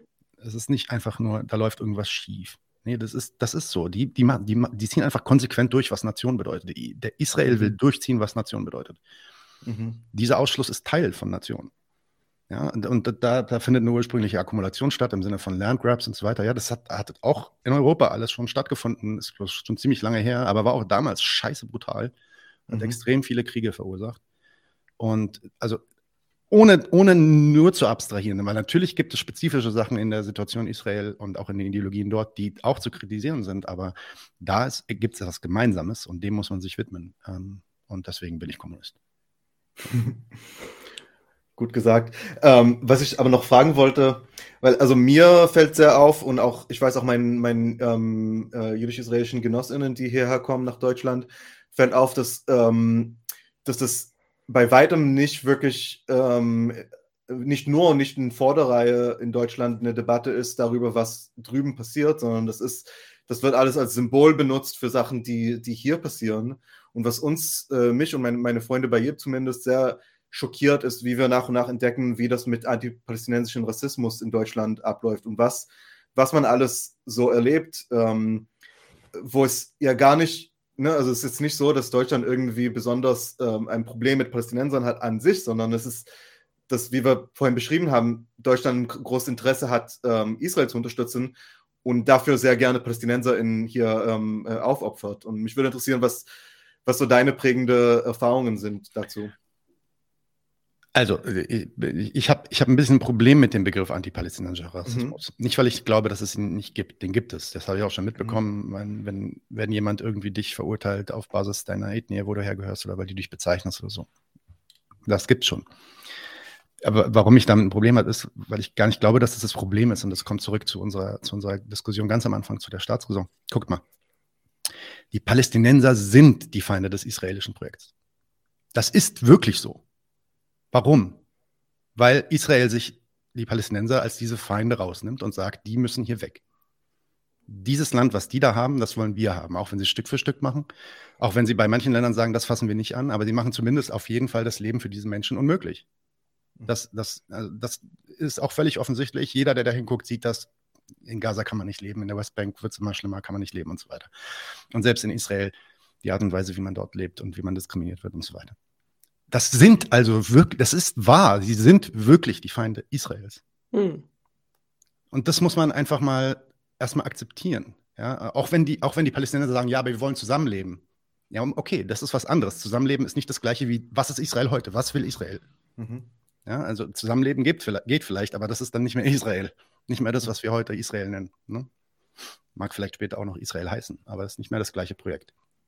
Und wenn man davon ausgeht, dann sind die Feuerungen bei Deutsche Welle, bei Deutsche Welle ähm, die, die fünf Palästinenser, die da entlassen wurden, das, ist, das sind keine Fälle von Rassismus mehr. Im Sinne von, da, da findet ein individueller Fehler statt, da werden Leute irgendwie ähm, vor, vor, vorbeurteilt, da wird gar nicht angeguckt, was die gemacht haben, da werden die dann einfach äh, diskriminiert und die werden gefeuert. Nee, da wird, da wird identifiziert, die sind aufgrund ihrer Ethnie, sind die die Feinde von Israel. Sind sie wirklich? Das muss man nicht erst prüfen, die sind das schon automatisch mhm. eigentlich vorher. Und dann braucht man, legal braucht man dann nur noch die Beweise, um zu sagen, okay, hier haben wir jetzt die Beweise und dann klick. Insofern glaube ich gar nicht, dass, und, und aus dies, anders, noch einen Punkt draufzugeben, um da nochmal so ein bisschen beschwichtigend zu wirken, weil jetzt sagen vielleicht Leute, was, der sagt, es gibt keinen Rassismus. Doch, doch, es gibt antipalästinensischen Rassismus. Aber der Punkt ist, das setzt da drauf auf. Auf mhm. dieser Realität setzt dann, setzen dann die Ideologien auf, die sich dann das versuchen, ähm, da einen Reim drauf zu machen ja, das sind die Palästinenser, die wollen immer, die wollen, die lieben ihre Kinder nicht so sehr, deswegen äh, schicken die die in, in, in, den Krieg und so weiter. Alles Selbstmordattentäter, Moslems, Araber, was auch immer. Ne? Dann kommt das alles mhm. zusammen und dann wird das zu einem antipalästinensischen Rassismus. Aber das Problem ist wirklich die Ausgangslage. Die Palästinenser sind dem Zwecken der Israelis entgegengesetzt. Einfach weil sie existieren wollen und in Ruhe gelassen werden wollen. Mhm. Nicht, weil sie sagen, wir wollen Israel vernichten. Nein, die wollen einfach leben. Mhm. Das ist nicht vereinbar mit den Zwecken Israels. Und dann ist es, ist es, wenn wir dann wissen, dass Deutschland auf der Seite Israels ist und, und sagt, äh, wir unterstützen dieses Projekt auf Teufel komm raus, wegen deren Zwecken, aber auf Teufel komm raus, ja, dann wissen wir auch, okay, dann werden die nicht zulassen, dass Palästinenser demonstrieren. Da, da, da, gehen, da gehen dann Leute auf die Straße, die tragen nur einen Hatta, also einen äh, Kofei. Mhm. Und die werden, die werden, die kriegen dafür eine Strafe. Das ist, in welchem Gesetzbuch steht das drin, dass man keine Kuvée tragen darf? Das ist völlig lächerlich, aber der Staat macht's. Setzt es durch, weil das wird identifiziert womit? Das ist ein Symbol des Widerstandskampfes der Palästinenser gegen Israel. Das ist Antisemitismus. Insofern glaube ich gar nicht, dass man es richtig erwischt, wenn man nur sagt antipalästinensischer Rassismus und wenn man sich darüber aufregt. Das, das, ist auch etwas, was mich konstant immer wieder aufregt, wenn ich die, ich sage mal, die liberale palästinensische Bubble sich empören höre über solche Fälle, dieser Entlassung zum Beispiel bei der deutschen. Mhm. Das, die Analyse geht da nicht weit genug. Mhm. Habe ich selber, und da, da kann ich jetzt sagen zu deiner Frage, äh, meine Erfahrung, meine persönlichen Erfahrungen, habe ich selber wirklich viel antipalästinensischen Rassismus erlebt, also wo ich sage, da sind Leute wirklich auf mich zugekommen und die glauben, Palästinenser an sich oder vielleicht sogar ich, sind irgendwie schlechtere Menschen oder sowas. Oder haben, haben wenn auch nur sogar Vorurteile. Ich weiß es nicht, ja. Ich habe es nicht so viel erlebt. Es gibt bestimmt andere Leute, die können da andere Stories erzählen. Es war nicht wirklich Teil der Art und Weise, wie ich aufgewachsen bin. Weil ich, nochmal, ich, so, so wie du es meintest, ich glaube, es geht gar nicht um eine, um eine Antagonie gegenüber einem Volk. Mhm. Ähnlich wie das vielleicht bei einem, Antisemit bei einem echten Antisemitismus ist. Da geht's, darum geht es bei den Palästinensern nicht. Diese, die, die, Antagonie gegenüber den Palästinensern kann nicht getrennt werden von dieser Situation mit, bezüglich der Staaten Israel, Deutschland. Mhm. Und deswegen ist für mich, ja, äh, das mein Urteil, dass das der falsche Begriff ist, sich damit auseinanderzusetzen. Mhm. mhm. Hat das deine Frage beantwortet? Sorry. Ähm, Aus, ausgewichen. Nein, aber es war interessant. Also, habe schon gern zugehört. Ja, fand ich auch vor allem, wo du das mit dem Deutsche Welle-Report erwähnt hast, dass es eigentlich nur ein paar Beweise bedarf, aber eigentlich war das Urteil schon davor gefällt, weil sie Palästinenser sind. Das ist doch auch bei den Demos so, Leute. Wir wissen ja, das doch. Also bei den sagen. Demos ist doch von Anfang an klar, dass da Leute reingehen und die suchen sich dann den einen Otto aus, der sagt, äh, irgendwas, irgendwas Böses sagt gegen Juden und dann äh, wird, das Ding, wird das Ding abgewatscht und dann gibt es äh, Polizeiverbote und so weiter. Das ist doch von vornherein klar, das wissen doch alle. Da muss doch mhm. aber auch niemand dann sagen, das sind Rassisten. Nein, darum geht es doch gar nicht. Das ist, mhm. doch, das ist doch nicht so, dass da irgendwelche Leute sitzen und sagen, oder, oder auch struktureller Rassismus irgendwie sagt, die Palästinenser wären minderwertig, die müssen wir jetzt unterdrücken. Mhm. das gibt es auf viele verschiedene äh, ethnische Gruppen in unserer Gesellschaft gibt es das, ja. Gypsy, äh, mhm. Sinti und Roma, ja. Ähm, mhm. Äh, Kurden, das gibt es von mhm. Deutschen gegenüber Türken sogar, ständig gibt es. Aber das ist doch nicht mhm. das Gleiche wie das, was wir gerade bei den Palästinensern erleben. Darum mhm. geht es nicht. Mhm. Du hast mich zum Nachdenken gebracht. Glaub, ja, mich auch. ich glaube, ich muss das erste sehr viel verarbeiten. Also, ja. Wir brauchen auch so ein Soundboard, wie du hast. Ja, ja, das kann, ich, kann ich euch empfehlen. Das ja. macht sehr viel Spaß. Ja. Okay, Leute, dann lasst uns äh, langsam zum Schluss kommen. Michael, äh, Lena, wollt ihr noch irgendwas sagen? Gibt es irgendwelche Aufrufe, irgendwelche ähm, Ankündigungen, die ihr zu machen habt, äh, vielleicht, ähm, bevor wir zum Ende kommen? Ich glaube, vielleicht einfach, also äh, auf jeden Fall, dass äh, wir sehr froh sind, wenn sich PalästinenserInnen melden, die wirklich Bock haben, zum Beispiel auch bei einer Folge mitzumachen, interviewt zu werden, egal was euer Herzensthema ist, äh, wir können das berücksichtigen und, also nicht egal was, aber jetzt hat die, die meisten Themen werden wir auf jeden Fall berücksichtigen. Und da könnt ihr euch super gern melden. Ähm, und wir sind einfach happy über Feedback, Kommentare und so weiter. Auch Kritik natürlich. Mhm. Und wenn ihr das rechtzeitig hört, gibt es äh, jetzt demnächst nach unserer ähm, äh, Folge ja viele Veranstaltungen wegen, wegen dem Nachbartag, der 15. Mai ist. Am 20. Mai sollte es eine große Veranstaltung in Berlin geben, wahrscheinlich eine Kundgebung. Mhm. Ähm, es kann sich alles noch ändern, weil versucht wird zu verbieten und so. Aber haltet Ausschau und äh, macht euch laut, weil das ein wichtiges Thema ist. Alright, dann, ihr habt die Folge begonnen. Ich werde sie dann abschließen. Äh, Michael, Lena, vielen Dank, äh, dass wir uns hier treffen konnten, nochmal quatschen konnten. Lass uns das bald wieder machen. Ich glaube, das war spannend und wir haben so ein paar Themen aufgemacht, die man, glaube ich, noch mehr diskutieren kann. Äh, ähm, mal gucken, was das Feedback auch wird von euren Zuhörern. Äh, vielleicht kommen da ja auch nochmal Nachfragen. Und ähm, Genau. Macht dieses QA nach der zweiten Staffel. Ich glaube, ich glaub, das wird spannend und vielleicht stellen die euch da auch ein paar Fragen zu dieser Folge. Ja, ja ich glaube, werden wir wirklich machen. Nach der ersten Staffel wahrscheinlich. Genau, nach äh, der, sorry, vor der ja, zweiten. Genau. Ja. Äh, vor der zweiten Staffel werden wir wahrscheinlich ein QA machen, ja. Okay. Gut, Leute, dann alle müssen sich den Podcast Parallelwelt Palästina anschauen. Die Links dazu findet ihr in der Beschreibung dieses Videos. Und äh, wenn ihr den Podcast schon kennt, dann ähm, oder den Podcast gerade auf dem Podcast hört, dann äh, wisst ihr Bescheid. Vielen Dank fürs Zuhören, vielen Dank fürs Dabeisein und bis bald. Bis dann. Bis und Nadim, kurze Anmerkung, vielleicht magst du die ähm, Bereme. Wie heißt dein Dorf? Wo? Beram.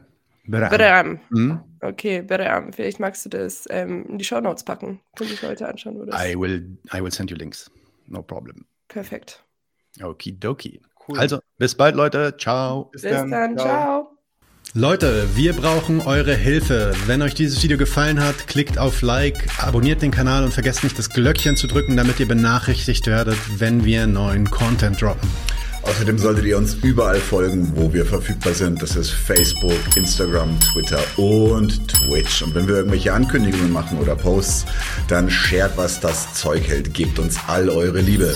Wir haben mittlerweile ziemlich signifikante Kosten. Wenn ihr es euch irgendwie leisten könnt, unterstützt uns doch auf Patreon. Dann kommt ihr auch in den Genuss verschiedener Vorteile, wie zum Beispiel Zugang zu unserer Discord-Community oder Zugang zu den ultrageheimen Patreon-Episoden, die wir dort posten. Außerdem könnt ihr uns natürlich auch über PayPal Spenden zukommen lassen. Außerdem haben wir mittlerweile einen eigenen Online-Shop. Das heißt, wenn ihr euch immer noch fragt, was ihr euren Lieben zu Weihnachten, Ostern oder sonst wie schenken könnt, geht dorthin und kauft duftes Merch. Alle Links dazu hier in der Beschreibung oder auch auf unserer Webseite 99 zu 1.de. Vielen Dank fürs Dabeisein, danke für die Unterstützung und wir sehen uns in diesem Theater.